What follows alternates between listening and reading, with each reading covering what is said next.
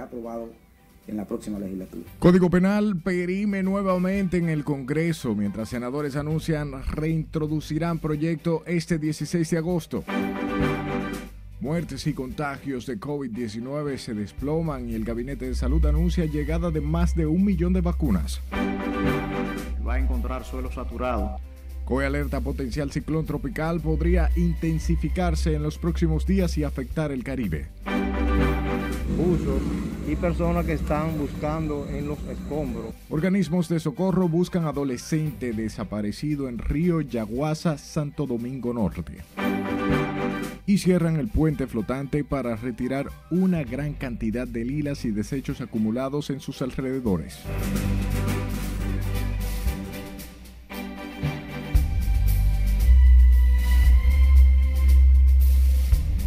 Tremendo placer recibirles en esta su emisión estelar, ya casi inicio del fin de semana. Comenzamos. Sepa que un grupo de senadores reintroducirá este lunes 16 de agosto el proyecto de ley que modifica el Código Penal Dominicano para que sea conocido a través de una comisión bicameral. Nos cuenta más Nelson Mateo. Ese Código Penal será aprobado en la próxima legislatura. La actual legislatura termina este domingo 15 y de inmediato el lunes 16 reinicia la segunda con más de 60 proyectos pendientes de su conocimiento. El Código Penal y sus modificaciones será el primero en ser reintroducido. Bajo esas condiciones no era posible aprobar el código, con tantas observaciones hechas sobre todo por órganos que son responsables de la aplicación del Código Penal. Pero que ahora con la nueva, con la nueva legislatura y con la reintroducción que vamos a hacer un grupo de senadores, estoy convencido que se va a aprobar. Para evitar las diferencias internas y garantizar su aprobación, los senadores prefieren que se integre una comisión bicameral. Una comisión bicameral para que, se, para, que no se esté alegando eh, desconocimiento, los, argumentos que se usaron para eh, irresponsablemente dejarlo perimir. Este diputado está de acuerdo con la comisión, pero desconfía de la sinceridad de los senadores pero la mayoría de los honorables senadores en la comisión bicameral brillan por su ausencia. No sé. Eh, yo entiendo que este código se lo introduzca el Senado de la República, lo introduzca de nuevo para que tengan tiempo de leerlo y con las modificaciones que lo envíen a la Cámara de Diputados, porque nosotros trabajamos ya. Será este lunes en el 158 aniversario de la restauración, cuando el Congreso Nacional dará apertura a la segunda legislatura ordinaria. Nelson Mateo, RNN. Y este viernes se trabajó en el acondicionamiento del Congreso Nacional, donde este 16 de agosto se formalizarán la elección de los bufetes directivos de los partidos políticos. Asimismo, se tiene previsto que el presidente Luis Abinader se dirija a la nación a las 8 de la noche con motivo de su primer año de gestión. Nos cuenta más con Francisco Herrera. Eh, los presidentes de la República, eh, en sus primeros aniversarios siempre, hacen un recuento de lo que han podido eh, materializar. Brigadas trabajaron hoy en la colocación de banderas y acondicionamiento de los salones del Congreso Nacional, que este 16 de agosto dejarán instalados los bufetes directivos de las distintas organizaciones partidarias. El mandatario tendrá un discurso de rendición de cuentas de su primer año de gestión. Muchos destacan luces y otros sombras. Un punto luminoso es la lucha contra la corrupción que tiene que mantenerse y sostenerse. Yo creo que se necesitaba eh, un régimen de consecuencias. A la administración pública se ha de ir a servir. No puede seguir eh, la situación de que la gente llega a una función pública y puede promoverse impunemente sin consecuencia para ello. Domingo Ortiz es empleado privado considera que las prioridades del jefe de Estado a partir de ahora debe ser la salud, educación y generación de empleos. El empleo también, porque si no hay empleo, pero primero salud, educación, empleo, arreglar los caminos vecinales, la calle, que están deterioradas. Otros entienden que se debe profundizar en el combate de la delincuencia para dar más seguridad y protección a la ciudadanía. Mire, ahora mismo la población estudiantil viene para la calle, ¿verdad? La gente comienza a reinsertarse en lo que es en el ámbito laboral.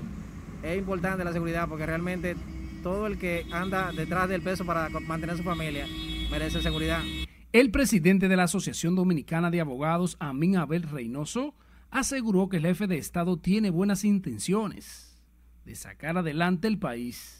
Entendemos que lo que él ha venido haciendo, que son las, tiene las mejores intenciones, faltan muchas cosas, pues eh, ahí está, hay varias crisis que superar, crisis alimenticias que se presentan ahora con la falta de algunos rubros de la, de la, de la canasta familiar, pero nosotros pensamos que el presidente tiene buena voluntad. Se espera que este 16 de agosto a las 8 de la noche el mandatario no solo hable de sus ejecutorias del primer año, sino también de otras iniciativas que vayan en favor del pueblo dominicano.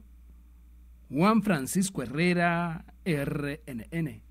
De su lado, el arzobispo de Santo Domingo, Francisco Soria, dejó claro su oposición a que el Código Penal Dominicano se legalice el aborto a través de las tres causales, lo que a su juicio amenaza con hacer colapsar la fortaleza de la familia. Carlos Buchardo da los detalles. Estamos totalmente opuestos a, a la interrupción de la vida la despenalización del aborto en el país sigue siendo tema de debate en momentos en que el Senado dejó perimir el controversial proyecto del Código Penal. El arzobispo de Santo Domingo sostuvo que se oponen a la interrupción del aborto y ratificó que la vida debe ser respetada desde la concepción hasta la muerte. No se habla de aborto, se llama, se habla de interrupción del embarazo. Y se quiere legalizar eso.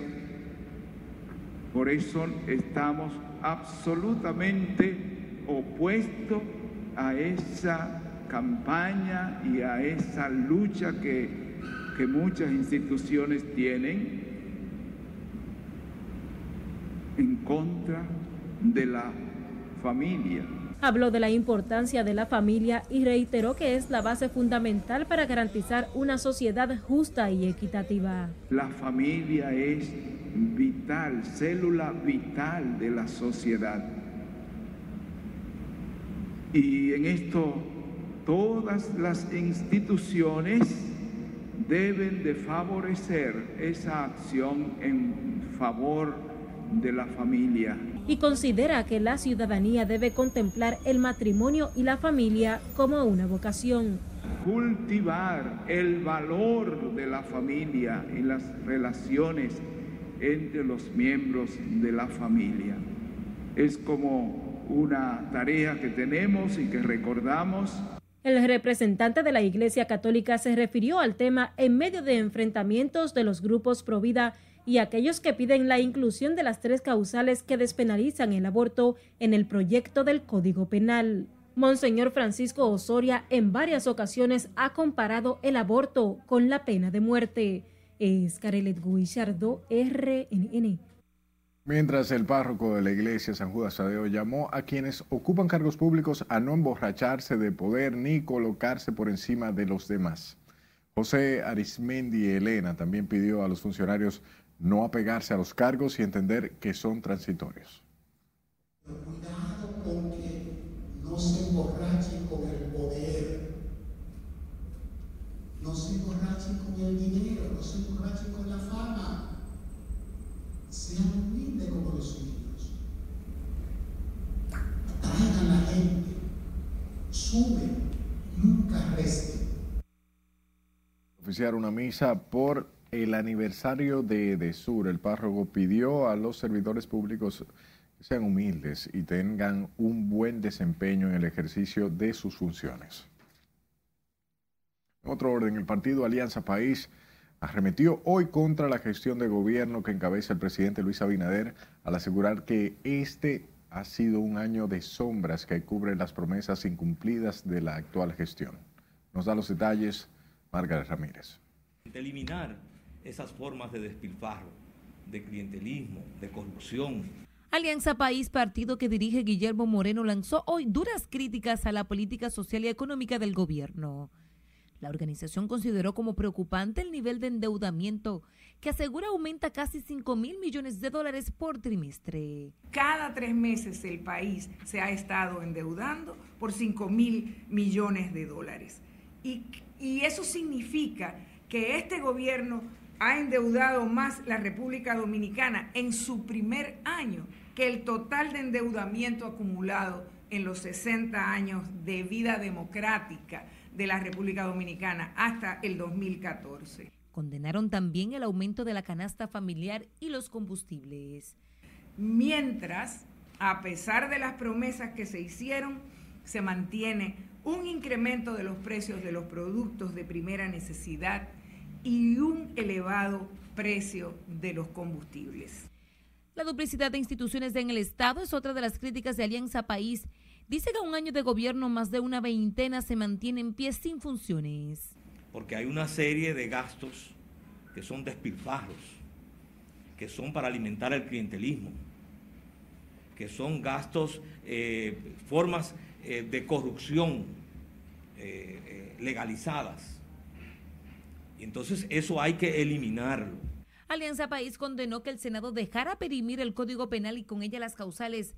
También que a un año de una justicia independiente el Ministerio Público aún no sometiera ningún expediente que involucre a miembros del Comité Político del PLD. Margaret Ramírez, RNN. Ciudadanos evaluaron el primer año de gestión del gobierno del presidente Luis Abinader y destacaron entre sus logros la estabilidad macroeconómica y el buen manejo que ha dado a la incidencia de la COVID-19. Sin embargo, el desafío que amerita mayor atención es la estabilidad en los precios de la comida. Con más, Cesarina Ravelo. Eh, los servicios públicos hay que mejorarlos. El presidente Luis Abinader arriba este 16 de agosto a su primer año de gestión. Para doña Dayana y su hijo David, a pesar de los efectos adversos de la pandemia, el mandatario ha sacado buenas notas.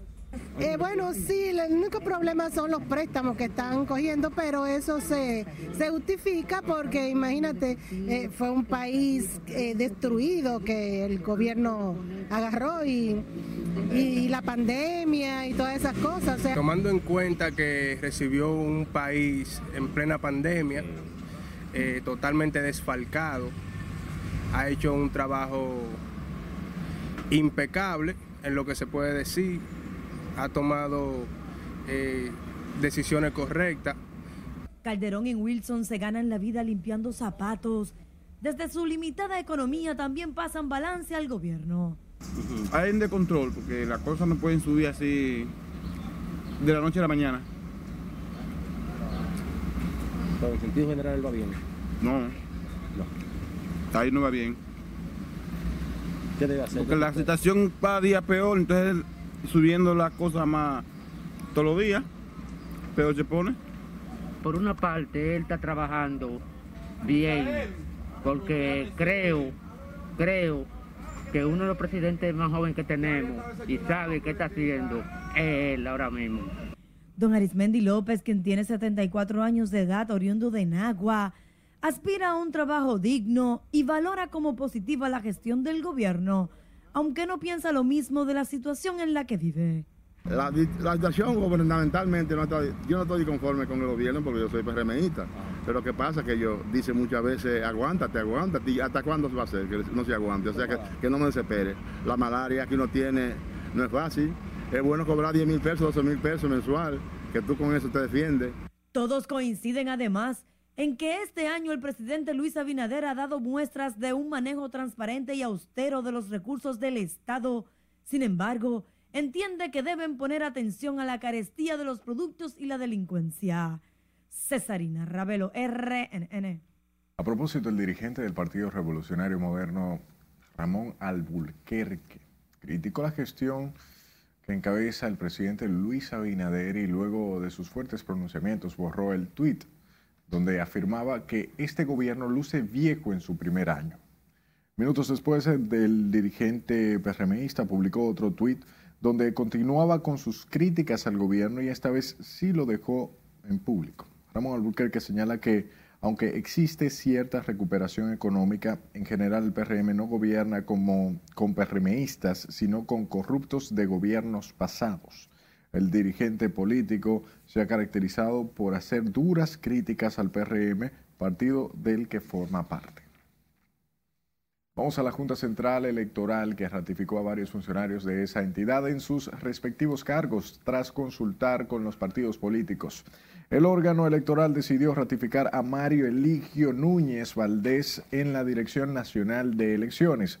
Ratificó además a Johnny Marcelo Rivera Báez en la Dirección de Informática, al igual que Besalio Américo Rodríguez, quien continuará como encargado de la Dirección de Cédula Identidad electoral.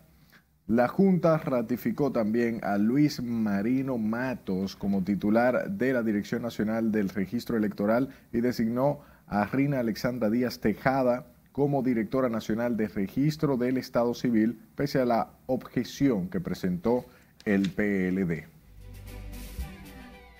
Estar informado es simple, vaya a nuestra página web y ahí encontrará toda la información que debe de ser de su conocimiento. rnn.com.de, al igual que nuestras redes sociales, arroba noticias rnn. Cualquier denuncia que tenga, envíela a nuestro número de WhatsApp 849-268-5705. Puede encontrar nuestras emisiones en Spotify, Apple Podcasts, Google Podcasts y plataformas similares. Solo debe buscarnos como Noticias RNN. Eh, los haitianos, usted comprenderá que tenemos una frontera de 391 kilómetros. Nos vamos a nuestro primer corte comercial. Al regreso le diremos lo que dice el ministro de Defensa sobre el levantamiento de un muro en la frontera. Va a encontrar suelo saturado. Además habrá del seguimiento que dan las autoridades a una depresión que amenaza con convertirse en ciclón en las próximas horas. Más luego de la pausa. Ya regresamos.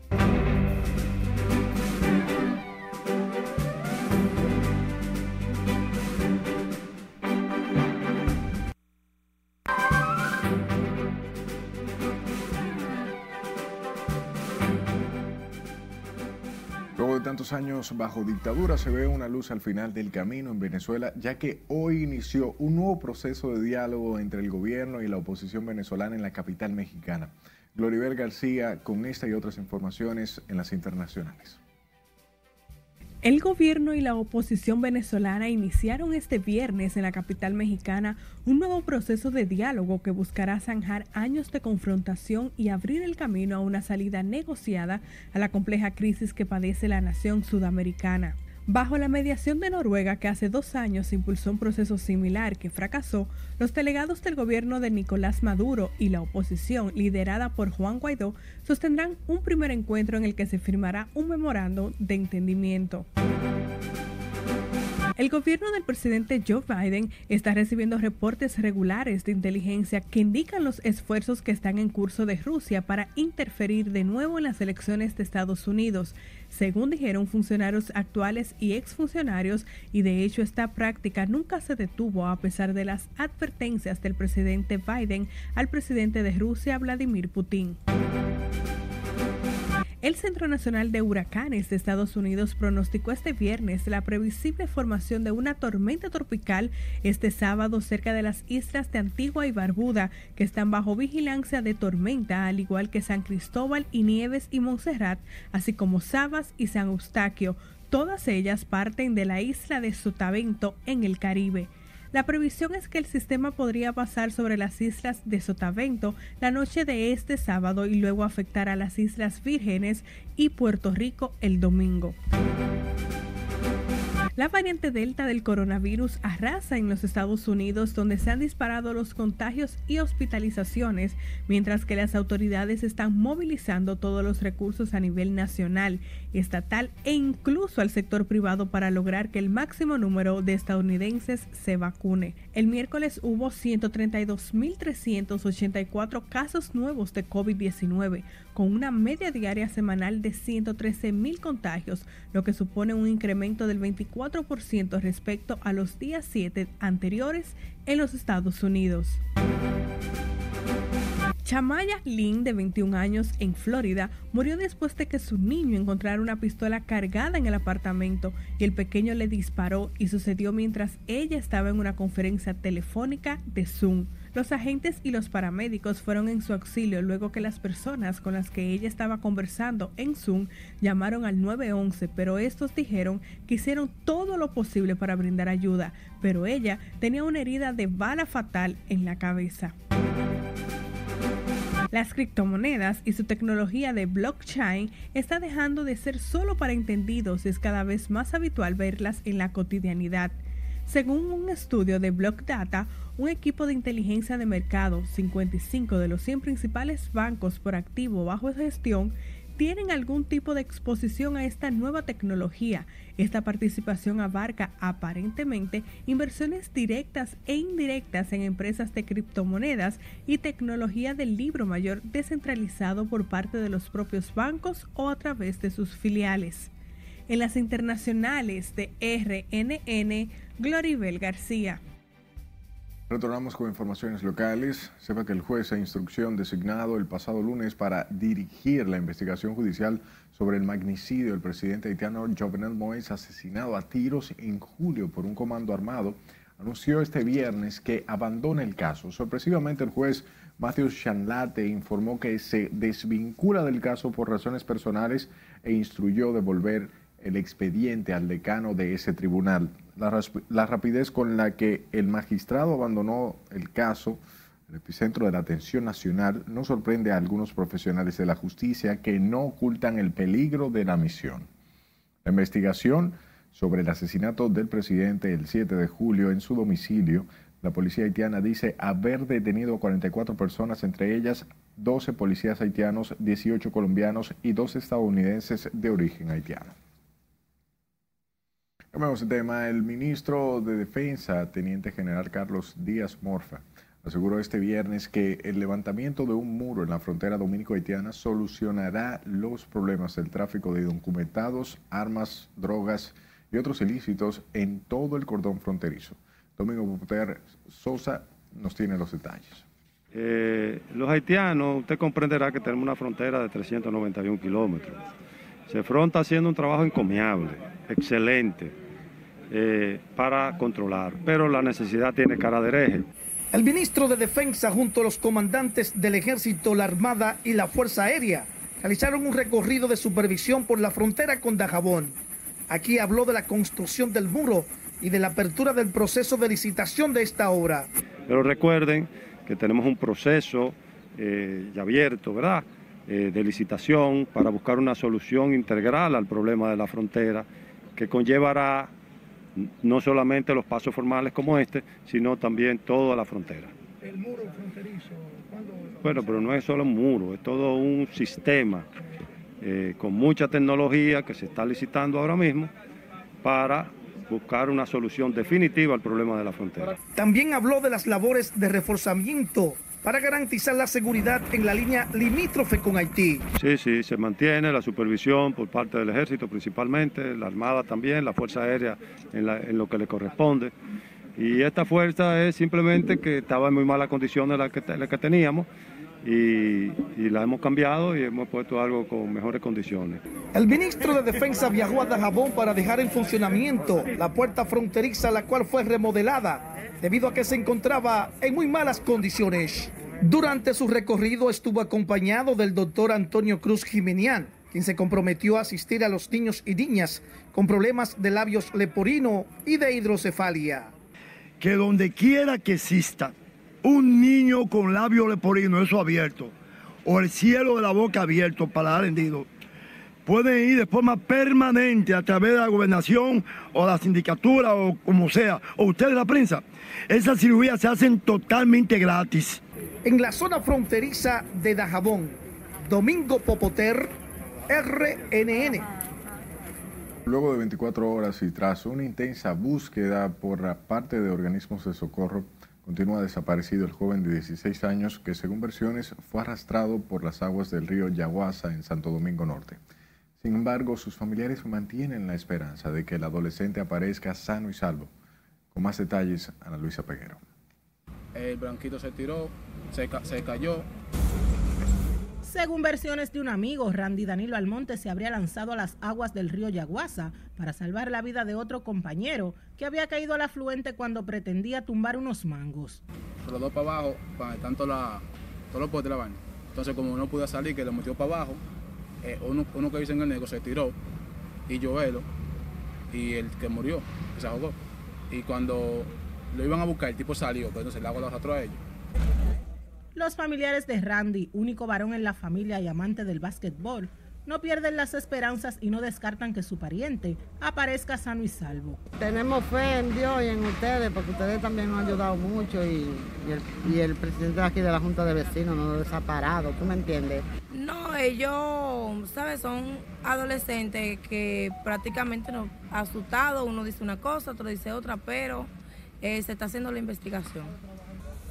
Las brigadas de la Defensa Civil y del Ayuntamiento de Santo Domingo Norte han desplegado todos los equipos para dar con el paradero del adolescente. Se ha hecho un trabajo encomiable eh, con el objetivo de que Randy aparezca. Eh, yo decía ahorita que no descarto la situación. Ojalá que Randy aparezca vivo, porque hasta que no hay cuerpo, no hay, uno no puede determinar que la persona está muerta. Aquí hay personal de la Defensa Civil de Santo Domingo Este y de la Oficina Central. Eh, nosotros tenemos ahora mismo en el agua unos seis buzos y personas que están buscando en los escombros, en, en la basura que tiene lo que es el río. Luego de un amplio y extenso trabajo de búsqueda, las brigadas cesaron pasada las 6 de la tarde el operativo para reanudarlo a primeras horas de este sábado. Ana Luisa Peguero, RNN. Atención porque se formó la séptima depresión tropical ubicada a más de mil kilómetros de las Antillas Menores con posibilidad de convertirse en ciclón y que podría afectar directamente al país el domingo o el lunes. En ese sentido, el Centro de Operaciones de Emergencias llamó a la población a no desconectarse de los medios informativos para que esté al tanto del desarrollo del sistema que podría volver a afectar las condiciones del tiempo. Para nadie es un secreto que después de pasado este evento, a pocos días que, venga otro, va a encontrar suelo saturado. Y los ingenieros que están aquí hidráulicos, tanto Cueva como Colón y Octavio Rodríguez, saben que la ecorretía se convierte en superficial cuando tenemos los suelos saturados. Es decir, que cualquier vaso de agua que te vierta a partir de ahora eso se convierte en corretía superficial y por ende en inundaciones eh, rurales. Llamó a la población a estar atenta al curso de este fenómeno que amenaza al Caribe. También informó que las lluvias de la tormenta Fred dejaron 1.195 viviendas afectadas, 10 destruidas, 5.975 personas desplazadas y 11 comunidades aisladas. En tanto que el vicepresidente ejecutivo del Consejo Unificado de las Empresas de Distribución de Electricidad, Andrés Astacio, se disculpó con los clientes que están sin energía debido al paso de la tormenta Fred, mientras el administrador de Edesur garantizó que trabajan para corregir las averías. Con la historia, dice Aquino. Tuvimos en Higüey también un pequeño problema en la noche de ayer. Aunque las sedes han logrado restablecer el servicio energético en más del 97%, se esfuerzan para completarlo donde permanecen las averías. Los representantes del sector eléctrico piden paciencia a los clientes afectados por la situación dejada por la tormenta. En este momento sí hay quejas y le pido disculpas a esos usuarios que aún no hemos podido llegar a donde ellos a resolver las averías específicas que sufrió su servicio por el evento meteorológico. Por ejemplo, ponemos el caso de Ascua. El administrador de DESUR, Milton Morrison, explicó que tienen 5.000 usuarios sin servicio, tratan de restablecerlo. Ahora lo que nosotros estamos recogiendo, los casos así de manera eh, muy puntual que se han quedado eh, sin energía, pero son los menos. Estamos hablando de menos de 5 mil casos, de 900 mil y pico de clientes, casi un millón que tiene la empresa de Sur. Las sedes también tienen preparado un plan de contingencia ante cualquier eventualidad este fin de semana en el que se esperan más lluvias. Gran parte de nuestro trabajo es identificar cuáles son los puntos más vulnerables. Durante una misa por el 22 aniversario de Desur, Morrison también dijo que este año han aumentado en 3.382 millones de pesos las cobranzas en el sector eléctrico. Sila Disaquino, RNN. Y ante la posibilidad de que un potencial ciclón tropical afecte la zona del Caribe, la empresa de transmisión eléctrica dominicana ET, ET informó que han sido suspendidos los trabajos de mantenimiento en las líneas de transmisión de 69 y 138 kilovatios. Para este fin de semana, la empresa de Transmisión Eléctrica Dominicana tiene previsto realizar algunas intervenciones en líneas y redes eléctricas de las provincias de La Altagracia, Barahona, Santo Domingo y Monteplata. Ante la posibilidad de que las lluvias vuelvan a intensificarse durante el fin de semana, la empresa anunció que quedaron suspendidos y que los mismos serán reprogramados. La empresa informa que estará atenta para velar por el buen funcionamiento en el servicio y dar respuesta rápida y oportuna a cualquier situación que pueda presentarse. Grandes cúmulos de basura son arrastrados por la cañada de Guajimía en Santo Domingo Este, situación que preocupa a las familias que residen en los alrededores que temen se desate un brote de enfermedades. Oscar Lucharo trabajó este tema y aquí nos presenta la historia. Contaminación ambiental en todo alrededor. La basura y el agua contaminada se acentuaron con las lluvias de la tormenta tropical Fred en el país. Esta realidad inquieta a los residentes en los márgenes de la cañada de Guajimía. Imagínate, a veces hay un olor horrible, no se soporta. Entonces, y, y hagan demasiado basura ahí, ¿entiendes? Porque si la pusieran, eh, vamos a decir que la, que la boten, pero los camiones por aquí casi no pasan. Siempre que llueve, las aguas de la cañada amenazan con penetrar las casas. Ahora el temor se conjuga con la posibilidad del brote de enfermedades como dengue y leptospirosis. Ante esta situación piden intervenir la cañada para evitar males mayores. Cuando pasa eso que vengan y revisen, que limpien la cañada para que eso no pase, no suba la basura y para que las personas que, que habitan eh, a los alrededores no tenga ninguna consecuencia. Traen, traen, traen enfermedades esa, esas lluvias y principalmente que ya estamos entrando prácticamente en la temporada de, de que viene el mosquito que transmite el dengue. El pasado miércoles, la cañada de Guajimía se desbordó y volvió a poner al descubierto las precariedades del sistema pluvial de la zona, causando además incertidumbre entre sus residentes. Es Carelet Guichardo, RNN. La Corte de Apelación del Distrito Nacional acogió la recusación interpuesta por los abogados de Alexis Medina Sánchez, principal implicado en el entramado de corrupción del caso Pulpo.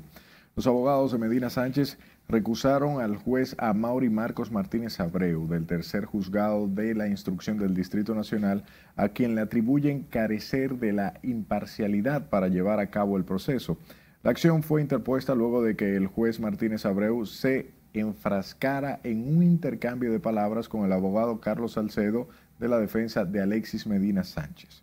El tribunal que conoció la recusación está conformado por Doris Pujols Ortiz, Rafael Báez García, Ramona Rodríguez, Carmen Mancebo y Daisy, o más bien Daisy Montaz Pimentel.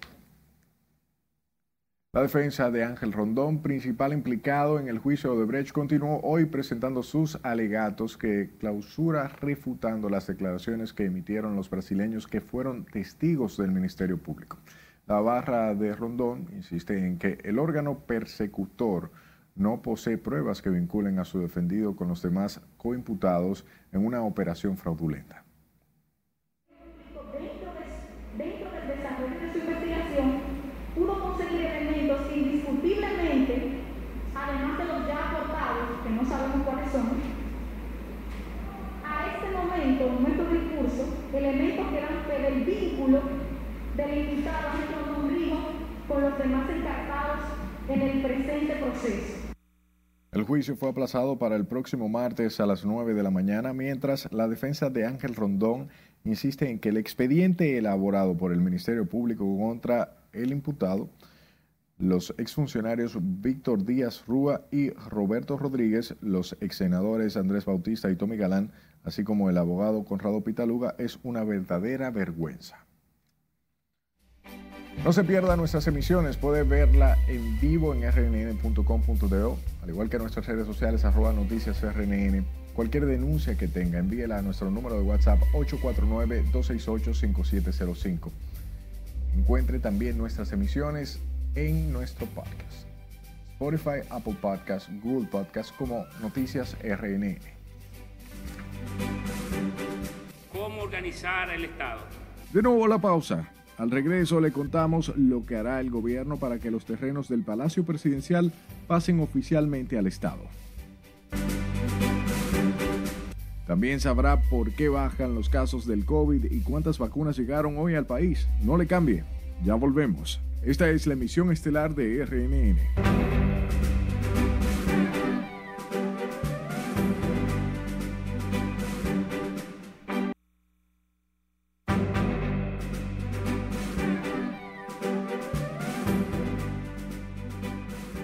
Gracias por darnos de su tiempo. El gobierno pagará a los propietarios de una parte de los terrenos donde queda ubicado el Palacio Nacional y áreas colindantes que a 74 años de su construcción permanecen sin título de propiedad. Laura Mar nos cuenta. ¿Cómo organizar el Estado? ¿Cómo invitar a que las cosas se hagan de una forma diferente cuando usted no organiza su propia casa? La información la ofreció este viernes el ministro administrativo de la presidencia, José Ignacio Paliza, en compañía del director de titulación de terrenos del Estado, Mérido Torres. Pero luego de 74 años, tenemos hombres y mujeres hoy en el Palacio Nacional preocupados por su suerte, que le duele su suerte y que le apasiona el hecho de que nosotros tenemos que construir y cuidar lo que es de todos. Sin embargo, las autoridades aclararon que algunos de estos terrenos ya han sido adquiridos, pagados por el Estado y los restantes se encuentran en proceso de acercamiento con los propietarios. Que ese bien que se considera de uso público, esa calle, autorice a que nosotros podamos hacer el saneamiento correspondiente, hacer el deslinde que corresponde y entonces nosotros poder llevar a cabo la refundición de todas las parcelas y de una vez y por todas el Estado Dominicano y en este caso el Palacio Nacional tendrá su certificado de título a nombre de esta, la casa de todos Explicaron además que dentro del polígono del Palacio Nacional existe también un polígono no registrado a nombre del Estado ni de particulares a los cuales se les realiza el levantamiento para titularlo. Las autoridades de titulación ya se encuentran trabajando para adquirir estos terrenos, según aseguró el ministro Paliza, Laurila Mar, RNN. Otro lado, representantes de organizaciones populares protestaron este viernes frente al Palacio Nacional para reclamar al gobierno intervenir ante los supuestos aprestos de construir una presa de cola en la cabecera del río Osama. Aseguran que más del 40% de la población a nivel nacional se vería afectada, ya que el caudal se contaminaría con las extracciones de materiales de minería escuchar las comunidades y detener los proyectos contaminantes y destructores del medio ambiente, las fuentes de agua que afectan la salud y los sectores productivos en Cuance, Monteplata, las Filipinas Barahona, Romero San Juan, Punta Catalina Baní, La Vega, Restauración y San Pedro de Macorís, entre otros. Nosotros bajo ningún concepto vamos a permitir que se construya una presa de cola en ninguna parte de nuestra provincia de Monteplata. ¿Saben por qué? Porque de ahí depende la vida de Monteplata y de gran parte del país. No nos podemos hacer ciegos, tanto la capital, el Gran Santo Domingo, Santo Domingo Este. Tenemos que estar alerta. Los manifestantes que se apostaron con pancartas en el denominado Muro de los Lamentos frente al Palacio Nacional informaron además que realizarán una marcha hasta la Casa de Gobierno el próximo 17 de septiembre como parte de sus reclamos. Viajemos a Santiago donde sigue prófugo un joven de 26 años que escapó de la cárcel del Palacio de Justicia tras ser acusado de matar a un agente de la policía en el popular sector de Ejido. Juno Marte da seguimiento al caso y aquí la historia. A pesar de la búsqueda, Estil Dioris Fernández, alias El Mello, ha burlado a las autoridades. El imputado, quien lleva más de una semana prófugo, se encuentra armado, según la policía de que se están llevando a cabo acciones de inteligencia y operativa con el sentido de con la intención de apresar o reapresar más bien a este ciudadano a quien le hemos hecho ya varios llamados para que se entregue por la vía que entienda pertinente y enfrente los cargos ante la justicia por el hecho que cometió. El fiscal José Osvaldo Bonilla, tras abordar el caso, afirma han hecho todos los esfuerzos para la captura del imputado y señala que se ha reforzado la seguridad en la fiscalía. Mejorar las condiciones de seguridad del, entorno de donde se produjo la fuga. Entonces, eh, estamos en esas dos vertientes, hemos realizado eh, múltiples allanamientos, eh, interrogatorios. En la actualidad, la cárcel de este Palacio de Justicia cuenta con 65 internos preventivos. Buscar la manera de mejorar todo el entorno, desde los parqueos hasta la parte interna del Palacio de Justicia, para que hayan algunos controles de saber quién entra, saber quién sale eh, y, específicamente quién visita cada espacio. El Mello se encontraba cumpliendo una medida de coerción de un año de prisión preventiva, acusado de matar junto a otros dos al primer teniente de la policía Giancarlos Ramírez Carvajal cuando intentaba evitar un atraco. En Santiago, Junior Marte, RNN. Continuamos hablando de la Policía Nacional que apresó a un mensajero que en complicidad con otros dos hombres sustrajo de una empresa 800 mil pesos. Ronnie Joan Félix Medina fue capturado en los Guaricanos, Santo Domingo Norte, donde cargaba una mochila con más de 400 mil pesos del dinero robado. Y que al ser cuestionado, manifestó haberse puesto de acuerdo con dos individuos, a quienes solo identificó como Alan y Salvador. Este último, ex empleado de la empresa, quienes se encuentran prófugos. La policía informó que por el caso se buscan activamente dos personas, mientras el mensajero fue puesto a disposición del Ministerio Público para conocerle medidas de coerción en las próximas horas. Por otro lado, un hombre perdió la vida. Al menos 10 viviendas fueron destruidas por un incendio ocurrido en la madrugada de este viernes en el barrio Los Barrancones de Manzanillo, provincia de Montecristi. La víctima es Nilson Martínez Sureña, quien supuestamente quedó atrapado por las llamas que consumieron varios hogares, incluyendo el suyo. Al menos dos unidades de bomberos se presentaron al lugar para evitar la propagación del incendio que devoró todos los equipos y ajuares de los residentes. Esos bloques de casas fueron construidos por la desaparecida empresa norteamericana Grenada Company, dedicada hace unos años a la exportación de banano. Y la directora nacional de Enfermería del Ministerio de Salud anunció que un reajuste salarial para las enfermeras quedó fuera del aumento del 30%. Yolanda Saturria y Deyanira Galán explicaron que los beneficiarias, que las beneficiarias con este incremento serán enfermeras que están en puestos directos. Las encargadas de los cuidados hospitalarios que devengan un sueldo de 55 mil pesos eh, estarán cobrando a partir de este mes 57 mil pesos. Y las encargadas ambulatorias que devengan un salario de 50 mil estarán cobrando 52 mil. Las supervisoras de hospitales que tienen un salario de 45 mil estarán cobrando 47 mil 395 la directora de enfermería también adelantó que a partir de la próxima semana iniciarán visitas por los hospitales para inscribir a enfermeras que no tienen casas e incluirlas en el programa de vivienda del gobierno.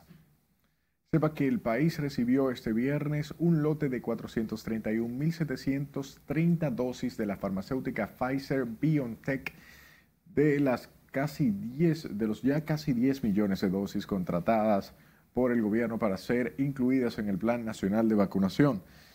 Hasta el momento, el país ha recibido 3.078.000 vacunas de la farmacéutica como parte de ese acuerdo y estas nuevas dosis vienen a reforzar el sistema inmunológico. Las vacunas llegaron en el vuelo Calita Charters por el Aeropuerto Internacional de las Américas pasada las 2 de la tarde. El país lleva un total de 10.601.000 438 dosis aplicadas, de ellas 4.438.630 personas han completado el esquema de vacunación.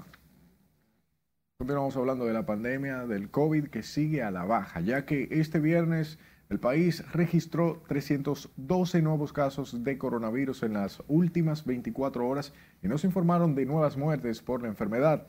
Al momento se acumulan 345.637 contagios y 3.976 decesos por la COVID-19 desde que se reportó el primer caso de la enfermedad en marzo del 2020. La red hospitalaria cuenta con 2.604 camas COVID, de las cuales unas 494 están ocupadas para un 19%. De su lado, una comisión de especialistas en crisis sanitaria animal de organismos internacionales arribaron este viernes al país para asistir y apoyar al gobierno en la implementación de medidas para erradicar la peste porcina africana.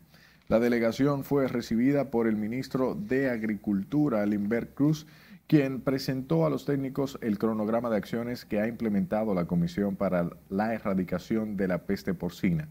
La delegación está encabezada por el representante del organismo internacional y técnico de la Organización de las Naciones Unidas para la Alimentación y la Agricultura, FAO, Herman Rojas. La delegación informó que todo el equipo estará en el país para dar seguimiento continuo de la enfermedad que afecta a los cerdos hasta que el virus sea eliminado totalmente. Esta lila no afecta porque cuando el flotante se, se tapa no podemos atravesar. Nos vamos a nuestro último corte. Cuando regresemos le mostramos las sorprendentes imágenes de las lilas que sirven de plataforma al río Sama. Y conocerá de la apretada agenda que agotará el presidente Abinader todo el fin de semana. No le cambie, ya regresamos.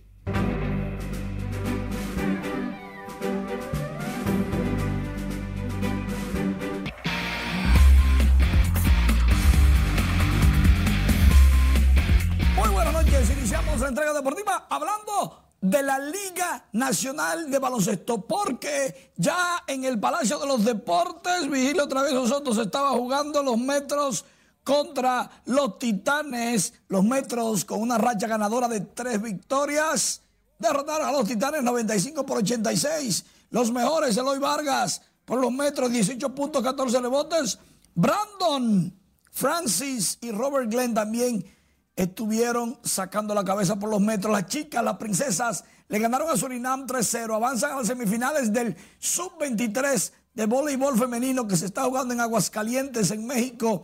Y de paso clasificaron a Cali, al Panamericano. En las grandes ligas, Nelson Cruz la sacó de línea a su antiguo equipo, los mellizos de Minnesota, y a su compatriota Michael Pineda. Conectó cuadrangular su número 24 y 441 de por vida. De línea 376 pies ese batazo los Rays derrotando a Minnesota 7 por 3 en el octavo episodio. 61 carreras remolcadas tiene Nelson Cruz, ha bateado de 3-2 y anotó su carrera 54. Mientras tanto, el novatito de los Marlins de Miami, Brian de la Cruz, le está dando en la cara 407 pies, cuadrangular, su número 2 en 14 juegos jugados en las grandes ligas. Está bateando de 3-2 en la pela que le está dando Miami con 11 carreras en el segundo episodio de los Cubs de Chicago. 2.92 batea el dominicano, de 3-2 iba cuando ya el daño estaba hecho el juego 14 por 5 en el octavo episodio. Estas y otras informaciones en nuestra página web Noticias RNN en la sección de deportes. Además, en todas las plataformas de redes sociales. Snatch, Facebook, YouTube, Instagram, TikTok. Twitter, en todas. No hay excusa para no estar informado. Como debe de ser. Feliz inicio de fin de semana. Igualmente. Cuídate de la tormenta. Igualmente. Ponga atención porque las autoridades dispusieron el cierre del puente flotante la mañana de este viernes para dar paso a los trabajos de retiro y limpieza de una gran cantidad de lilas y desechos que se acumularon en los alrededores de la barcaza. Brigadas de la Armada Dominicana trabajan a tiempo completo con equipos pesados y aún no se informa cuándo será reabierto el puente flotante. Miguel de la Rosa nos da los detalles.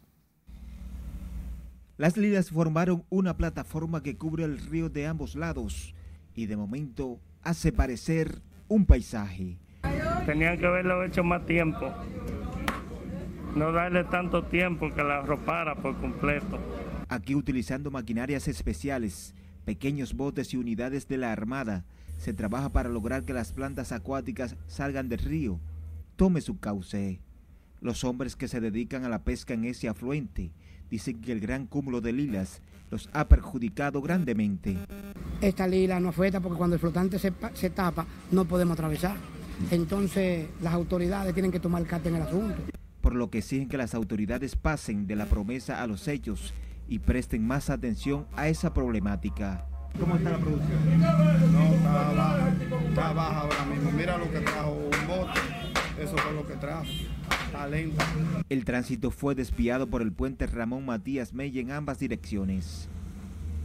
La gran acumulación de lilas se debe a las lluvias caídas en los últimos días en las cuencas de los ríos Isabela y Osama. Miguel de la Rosa, RNN. Vamos al granero del sur, donde representantes de distintos sectores esperan que la instalación parque o del parque de la zona franca industrial, creado mediante el decreto por el presidente Luis Abinader, mejore la deprimida situación económica de San Juan. Julio César Mateo nos cuenta más. El decreto presidencial 500-21 que crea la instalación de un parque de zona franca en San Juan es visto con buenos ojos por la mayoría de los ciudadanos. Bueno, ese es un buen propósito que si eso se da aquí en San Juan de la Maguana, la cosa va a caminar muy bien, es un buen propósito. Afirman que creando empleos se podría reducir los altos niveles de pobreza que se registran en estos momentos en San Juan. Oh, pero claro que sí, tenía que estar hecha hace muchos años. Parece que los gobiernos aquí no hacen nada. Y son de aquí la mayoría de los presidentes y no hacen nada. Si hacen una, presidente, una zona franca, estamos en la gloria, porque hay empleo, hay de todo. Otros esperan que la promesa no se quede en letras muertas, como ha ocurrido con anuncios hechos en pasadas gestiones de gobierno. Hace tiempo que se había prometido eso, una zona franca en San Juan de la Maguana. Yo pienso que todo lo que tiene que ver con lo que es fuerza de trabajo, es beneficioso para el país. Y si se forma una zona franca, si se hace una zona franca en San Juan, seguro que va a haber manos de obra y eso es bueno para la juventud. Aquí reina una gran expectativa entre actores políticos de la provincia, quienes dicen estar confiados en que el parque de zona franca industrial marcará el avance de la economía del granero del sur. San Juan está de fiesta, San Juan está de regocijo. Y en nombre de todos los sanjuaneros, nosotros le damos las gracias al presidente Luis Abinader por pensar en nosotros y por cumplir parte de sus promesas que hizo o del anuncio que hizo el 12 de marzo cuando declaró a San Juan en estado de emergencia, fruto del desempleo que tenemos nosotros. Esa zona franca viene a palear lo que son las fuentes de empleo aquí a crear riqueza. Actualmente la economía de la provincia de San Juan depende básicamente de la agricultura, actividad que cada año se ve afectada por la sequía, falta de financiamientos y otros problemas. En San Juan de la Maguana, Julio César Mateo, RNN. Conocemos ahora la agenda del presidente Luis Abinader quien viajará este fin de semana a las provincias Peravia, San José de Ocoa y Puerto Plata, donde encabezará distintas actividades. Mañana sábado a las 10 de la mañana el mandatario dirigirá un consejo de ministros en el Polideportivo de Baní al finalizar la actividad viajará a San José de Ocoa para presidir una reunión con los miembros de la Comisión de la Comunidad de la ORMA. En horas de la tarde, el jefe de Estado presidirá el acto de entrega de equipos tecnológicos en la Escuela Altagracia Irma Brito Sánchez. Después sostendrá un encuentro con la dirección política del Partido Revolucionario Moderno y el domingo se trasladará a Puerto Plata para la firma de un acuerdo para el desarrollo de la playa de Sosúa. Por otro lado, el presidente del Tribunal Constitucional, Milton Ray Guevara, consideró hoy que el país enfrenta grandes retos de desarrollo democrático e institucional que ameritan una mejor repartición de las riquezas, la salud y educación. Ray Guevara aseguró que los jóvenes deben asumir su papel de regentes y garantes de las principales luchas patrióticas que se han desarrollado en el país. Los jóvenes son los que tienen la mayor cuota de responsabilidad. ¿Por qué? Porque los que hicieron la independencia eran jóvenes. Bueno, ahora les gusta mucho el teteo y la cosa y, todas esas cosas. Hay que respetar eh, esos comportamientos, pero esos jóvenes que fundaron la República y los que defendieron la restauración, su preocupación esencial era la patria, la dominicanidad, tener un pueblo libre y soberano. Y eso ningún joven lo puede olvidar que, que siembren ahí, en esa conciencia. El magistrado presidente Milton Ray Guevara habló en esos términos luego de, luego de encabezar un acto por la conmemoración de la Restauración Dominicana que se celebra el próximo lunes 16 de agosto. En tanto que el ministro de Educación Superior, Ciencia y Tecnología, Franklin García Fermín, anunció este viernes acordaron con las universidades del país iniciar la docencia en ambas modalidades, presencial y virtual. Según García Fermín, el regreso a las aulas será híbrido y flexible, por lo que cada universidad podrá optar por la modalidad que desee. Una parte irá a la presencialidad y que deben estar vacunados porque tenemos que preservar la salud de todos, de los profesores, de los alumnos. La salud hay que preservarla. Y otra parte se mantendrá en la virtualidad. Pero también nosotros hemos decidido darle la mayor flexibilidad posible. García Fermín aseguró que las universidades del país han salido airosas de la pandemia de la COVID-19. Habló tras la celebración de una Eucaristía uh, por el 20 aniversario del Ministerio de Educación Superior, Ciencia y Tecnología. Conozcamos los precios de los combustibles que se mantendrán sin variación a partir de este sábado, informó el Ministerio de Industria y Comercio. La gasolina premium costará 261 pesos con 80 centavos por galón. La regular se venderá 243,30. El precio del gasoil regular será de 188,90 y el gasoil óptimo costará 212 pesos con 20 centavos por galón un sacrificio económico de más de 350 millones de pesos solo para esta semana, para impedir que las alzas impacten el bolsillo de los dominicanos y evitando a su vez que el GLP suba casi 25 pesos por galón, que la gasolina premium aumente en casi 11 pesos, que la regular lo haga en torno a 20 pesos, que el, regular, el gasoil regular suba casi 6 pesos y que el óptimo suba por lo menos 4 pesos por galón.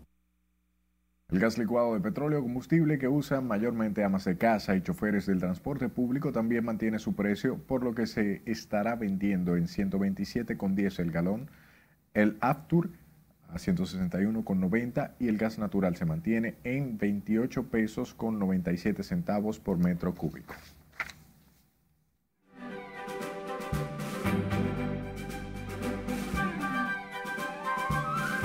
Hola, ¿qué tal? Muy buenas noches. Esta tarde quedó inaugurada un lugar muy importante para la música dominicana. Aquí los detalles.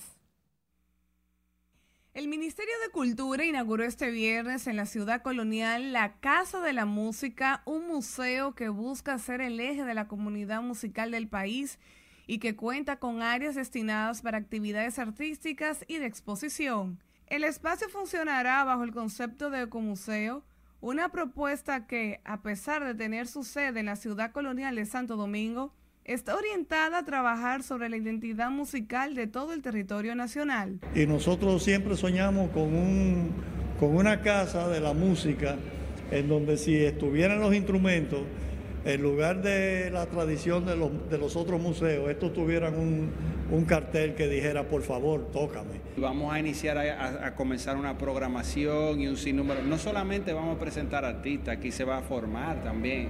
Aquí allá arriba hay un, un salón de exposición y de charla y de, y de capacitación. Nosotros tenemos un compromiso también con la formación musical dominicana. Más que en el público visitante, la Casa de la Música busca sustentarse en la participación de la comunidad vinculada a la música y el baile, de tal manera que sirva como un ente de apoyo al desarrollo y bienestar de este sector artístico. El cantante estadounidense Tony Bennett se retirará de los escenarios a los 95 años por orden de los médicos que están tratando su caso de Alzheimer del que fue diagnosticado en el 2016. No habrá más conciertos. Ha sido una decisión difícil porque es un cantante capaz, pero es orden de los médicos y su salud es más importante. Explicó a la revista Verity su hijo Danny Bennett, que también trabaja como su representante.